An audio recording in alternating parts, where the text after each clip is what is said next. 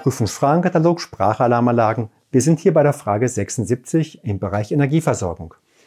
Die Frage ist, welcher Verbraucher, welche Verbraucher dürfen an die Energieversorgung der SAA angeschlossen werden? Erstens Verstärker, ja oder nein.